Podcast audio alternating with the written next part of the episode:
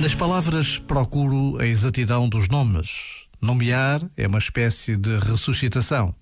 O nome dá vida e é pelo nome que aprendemos a conhecer. Mas procurar nas palavras o nome exato é alquimia tecida de atenção. A atenção é o tato da alma e sem ela não seria possível encontrarmos o nome das coisas. Este momento está disponível em podcast no site e na app.